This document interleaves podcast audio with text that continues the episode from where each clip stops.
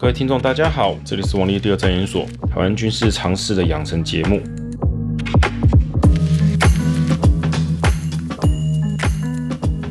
我们之前讲的海军、空军呢，现在该讲陆战了吧？对的，陆军的话，这边还是要先声明，好好，每次都要讲一下声明，就是 我们就先不管之前怎么回事，就先假设说中国上岸了，解放军队真的登陆成功了，那么他们会怎么做？哦。在讲这之前，我们就要先谈渡海作战这件事情。渡海作战其实非常高难度的动作，哈，非常高难度。在讲是非常高的难度，千万不要认为渡海作战是小菜一碟。所有的渡海作战都要参考美军，没有办法。二次大战的诺曼底登陆是不用提的，其他的岛屿作战，哈，登陆，哈，到今天为止真正具有经验的也只有美军，就是二战时像硫磺岛，哦，这些还有冲绳。登陆作战这种哈，非常的血腥残酷啊，电影应该都演过了。所以反过来讲，中国有这种经验吗？他们其实完全是没有的。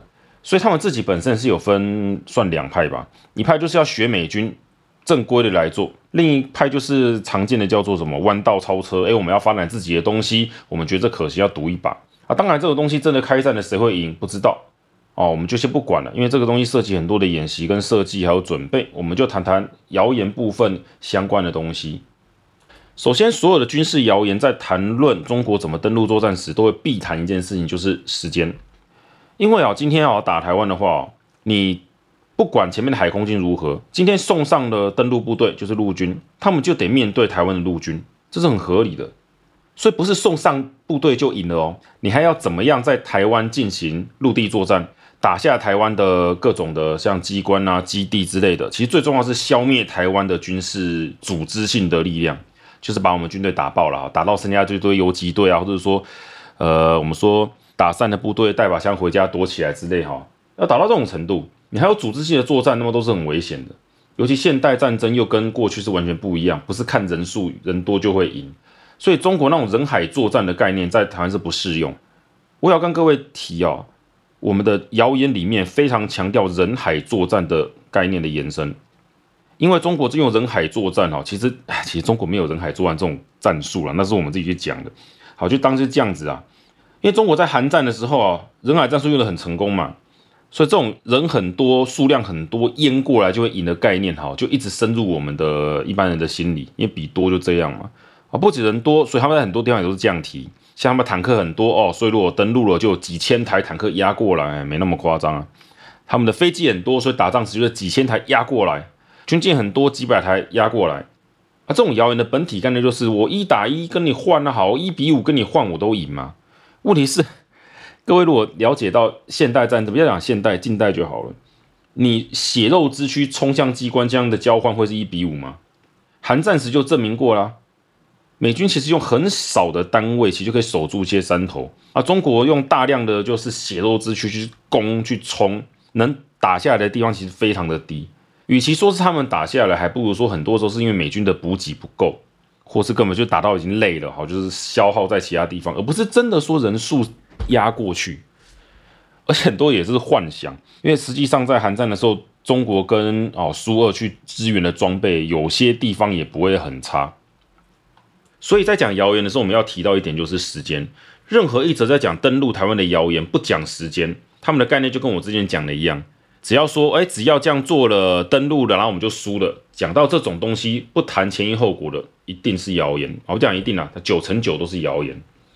那么时间我们要看的是什么？简单来讲，就是你打台湾是要用什么方式登陆成功之后，陆地作战完全的完美收场。两种做法，一种是抢快，一种是慢慢来。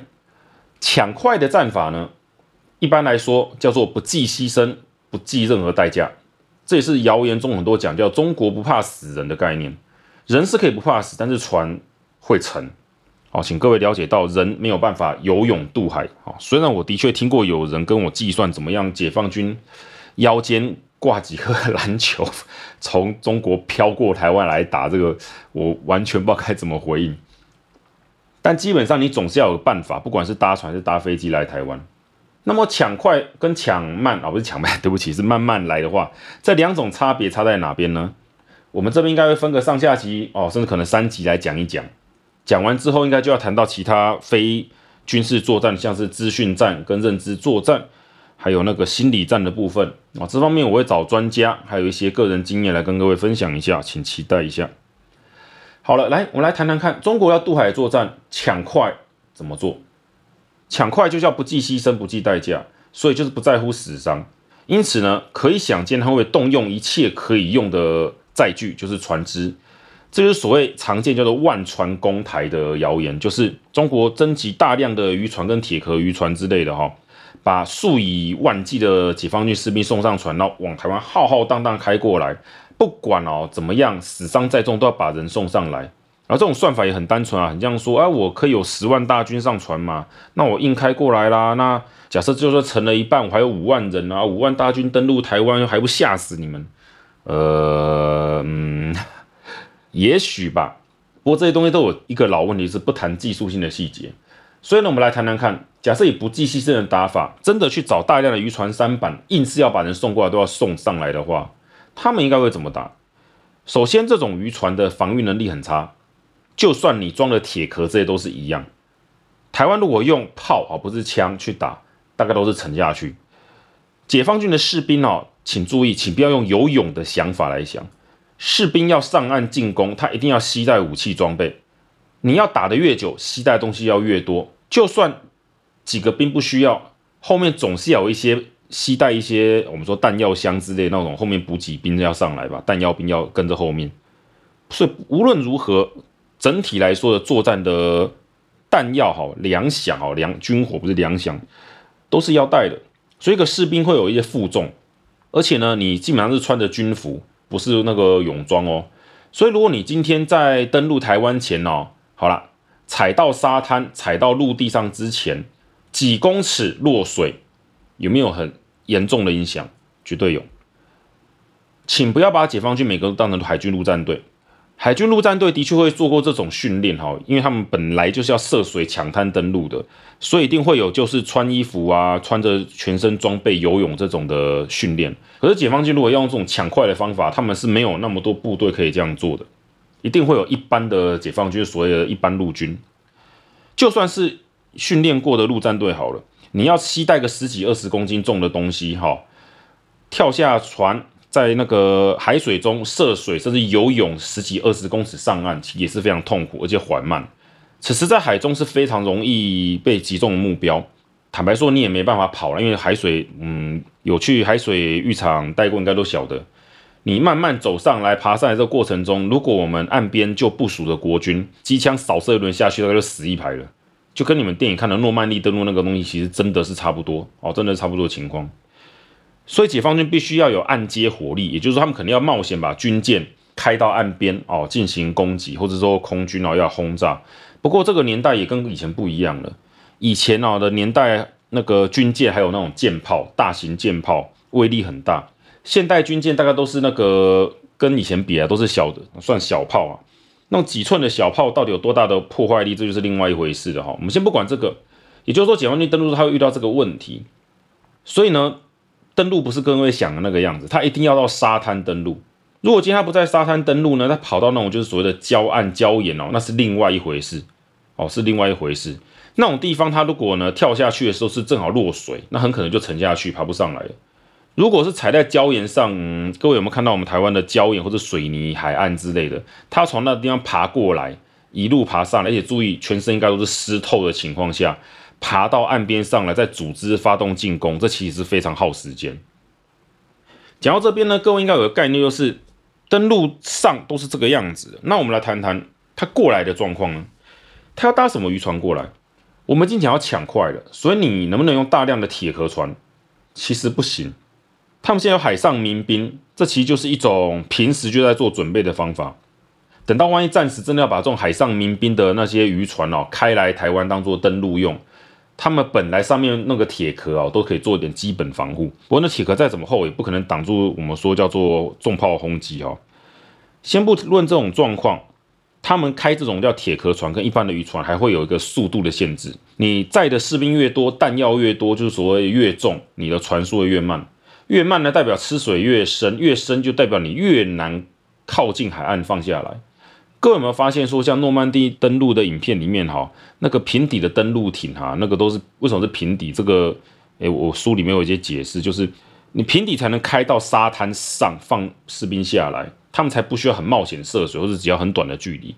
那这些士兵呢，因为要抢快，他们大部分带太多弹药，就几个弹夹就冲上去，是要拼速度、拼人数压制岸上的火力，然后再把后续的部队送上来。但如果他们身上带了太多弹药太重，那就是完全不一样的状况，会非常辛苦。那这种登陆艇也不能发挥他们的速度跟他们的优势。而这些所谓的渔船登陆艇，好这样讲好，他们怎么样冲上岸呢？渔船都是尖底的哦，说是尖底，尖底跟平底差很多的。他们其实不大能够在很浅的海滩登陆，那其实叫做触，什么那个叫做搁浅才对，开得上来又开不回去。所以这个东西没有想象中那么简单。如果说渔船是在外海，比如说一公里、五百公尺的地方开始放下小艇，让这些士兵好划，还是说用那个什么我们说快艇送上来，那是另外一回事，那其实更危险。因为都在登陆作战情况下，台湾理论上来讲，理论上来讲，我们岸边一定会有一大堆的防守的火力。而且各位如果有兴趣去看 Google Earth 哈，那个 Google 地图，台湾可以登陆的海岸，这个请参考网络上一些文章，像。啊，美国那个易森也写过了，台湾可以登陆的海岸就是那十几个，可以看看那些海岸周边的地形。现在都市化多，还有一些比较高的楼房，各位就可以想见，遇到真的要开战的情况下，我们要防守那个地方，国军哦的弟兄们哦，他有多少地方可以藏？涉及的角度很宽，不要说是什么打解放军的士兵了，就连海上那些船只，我们要用一些火箭筒之类的摧毁，也不会太过困难。这就是为什么之前讲他们海空军要削弱台湾实力到一个程度才能发起渡海作战。其实国外兵推都这样了，但是要抢快就不可能，因为要把台湾的所有的陆军战力消灭到他们登陆没有阻碍，这个没有花个几个月是做不到的。要抢快不计牺牲，我跟你讲，这个不计牺牲的登陆叫抢快，那么就一定会遇到国军的很强的反击的火力。所以解放军要抢快一下用渔船这个东西，不是不可能。换作是我，如果说哦，上头习近平老大下令的，死多少人都无所谓，杀，OK，好，那我干呢、反正死的不是我哈，就死吧。那我的确可以设计个十万大军，死个八万，剩两万也无所谓，我派个三十万嘛，就有六万，我可以这样干呢、渔船全国征召起来，我管他那么多，都送上去，堆尸体我都要把台湾打下来，可以。那我的确是可以送上数以千甚至万计的士兵，只是这会有个另一个问题，叫做渔船能不能再重装备？完全不行，渔船载台轻型坦克哈、哦，几吨的应该勉勉强强啦，改装一下，重坦克是不行的。换句话说，这种单纯用渔船快攻的方式，在台湾上会遇到一个很大的障碍，就是它对付不了台湾的装甲跟空骑旅。哦，直升机就不用讲了，光是云豹甲车哦，能在海滩附近那个地方这样子咚咚咚咚咚打下去，这些士兵都是没有办法的哦。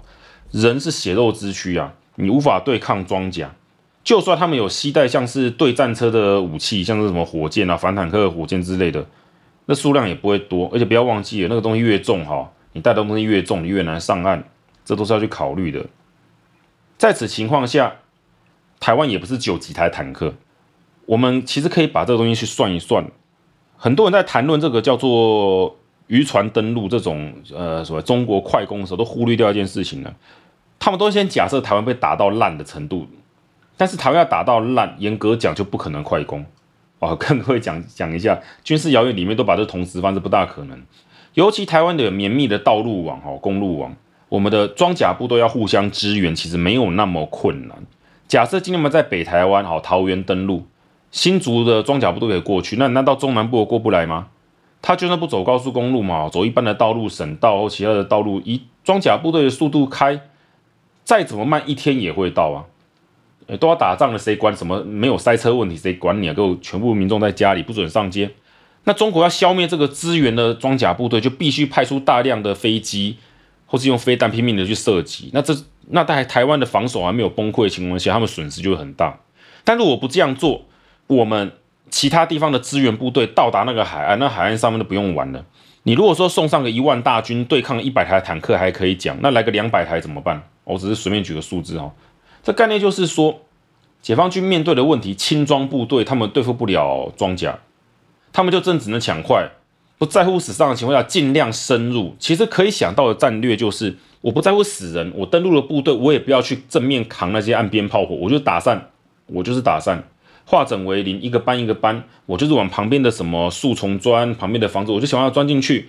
我最大可能的造成台湾就是我们说岸边防守的叫做混乱，在混乱之中，我们可能有可能，而且还蛮可能的，会一时之间对所谓的叫做下一波的登陆。没有办法做太过复杂的应对，那么他们就可能送上更多的部队。在此情况下，他们再去抢港口，然后呢，用港口送上所谓的重装备是有可能的。当然啦，最近应该有听过所谓叫做改装的叫做运输轮哈，就是用民船，简单讲就是用民间的货轮改装成可以送坦克的这种东西哈。但这种轻装的货轮问题也就是装甲薄，所以在没有制空权的情况下。发动这种作战，把这种轻装货轮载坦克送上岸也是非常的危险，因为它就岸边咚一发，甚至不用什么飞机轰。我们如果有坦克在岸边打个几发打中，嘣，他们大概也完蛋了。那这情况下，他们也送不上什么重型装备资源，所以这个问题其实是出在这个地方。所以各位听我今天这样讲，可以了解到，就是这很多东西的问题始终在时间，就是它不能同时发生。很多谣言或是想跟你吵架吧，也不叫做讨论了。他们其实是忽略时间因素，或是认为台湾同时就会发生我们刚刚讲的空军完蛋、海军完蛋、防御完蛋，我们的岸边只有一堆只拿着步枪的士兵对抗解放军，这其实是非常不现实的事情。就算我们只有一堆机枪或是自动武器去对抗解放军，那解放军登陆部队只要没有什么重装备，其实一两台重装备也没什么用，其实没什么办法呢。为什么说没有什么办法？极端点来讲。他们送了一打坦克上来，看得很厉害。他们总要开到某个地方吧？我们就要把附近的城镇塞满路障，他们坦克基本上没有办法动。你不要看我说坦克开过来撞过去就算了，城镇战是非常难打的。可以去问问看国军的装甲部队的弟兄，今天要他把坦克开到城镇里面去作战，跟他讲，假设附近都是敌军，你看他敢不敢？问题很多的。打电动不是装甲部队派到城镇里按下制压哦，过没多久就压制住了，不是这样。所以最后做点总结，也不算总结，就是要使用这种不计代价哈，我管他那么多，我就送部队上来打台湾的快攻做法哦。当然前提是要尽量削弱我们的空军哦，我们还有我们的陆地这些反抗的力量。完全没有反抗，那个根本就是自杀。我甚至可以很斩钉截铁跟各位讲，你在台湾空军还完全活动是正常的情况下，我们的陆军。哦，不管是装甲还是什么直升机等等的重型装备都还在的情况下，你就发动这种什么万船攻台，用人海战术送上部队的攻势，成功几率是零。我可以跟你说，不是接近零，是零。会输会真的跟他成功，那是政治因素。例如我们选了一个叫做卖台总统，他说啊，不要抵抗，他们上来，呃，军方在此情况下暂时不做动作等等哦，才可能发生。所以要执行这种前提，你还是得削弱台湾的战力到一个程度。这也是为什么我们国军会加强海空军还有陆地分散式、风险式的一些做法哈。理由就是尽量的让我们在遇到快攻或者一些呃其他的的情境之下哈，我们还有保有相当的反击能量，可以让他们登陆部队上不来。所以这些东西都是有意义的。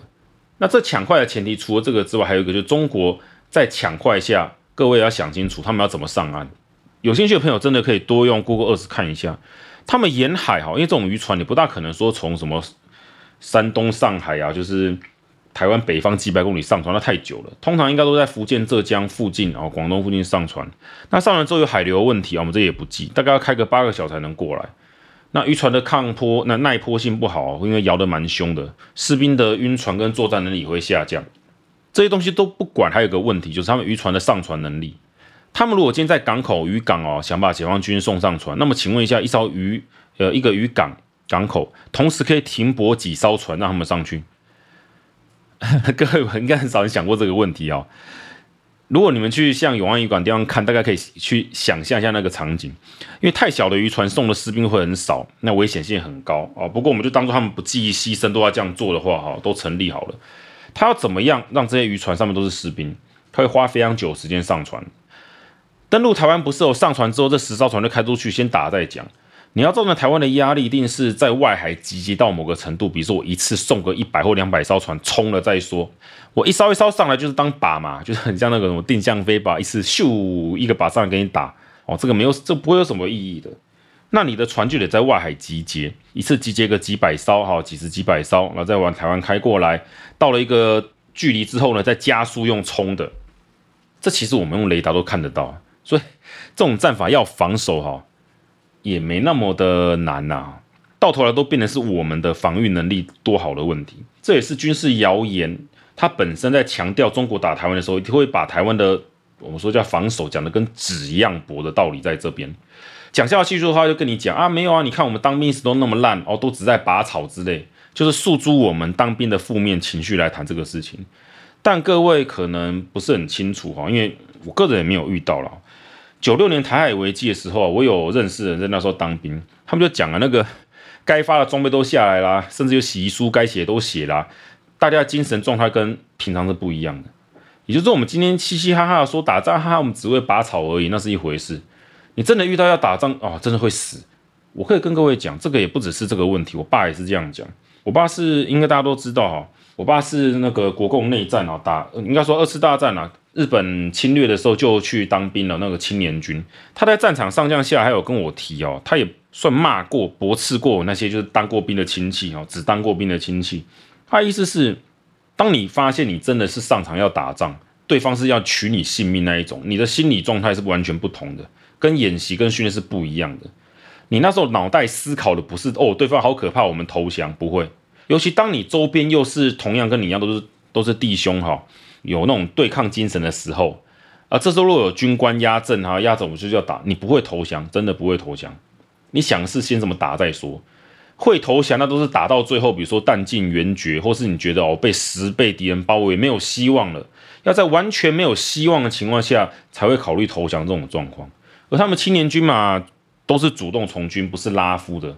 所以，就算他们的战技技术没那么好，他们有讲，他们至少在抵抗的这个事情上面，心理也没有那么的差哦。所以这边有时候我要批评一下，就是有些算犯绿都会把这种讲得很糟糕。但就我跟那些老兵有时候谈谈看情况是，有时候输是非战之罪了，上层战略太烂啦，解放军的那个装备太好啊。各位可能不知道，解放军在国共内战的时候，其实有很多 T 三四坦克，根本不是什么叫轻装小米加步枪这种状况。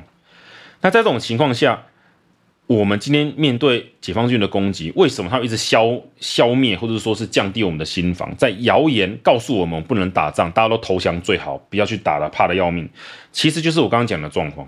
今天我们的防守部队，只要有一支部队，不用很多，有一支部队，好一个连就好，他们有抵抗的精神跟那个想法，拿起枪来往登陆部队上面开，这支登陆部队就是死伤惨重，甚至没有战力。诺曼底登陆时。海滩上的德军也没有几个师啊，相对进攻的盟军那非常的少，还不是一样让盟军死伤惨重。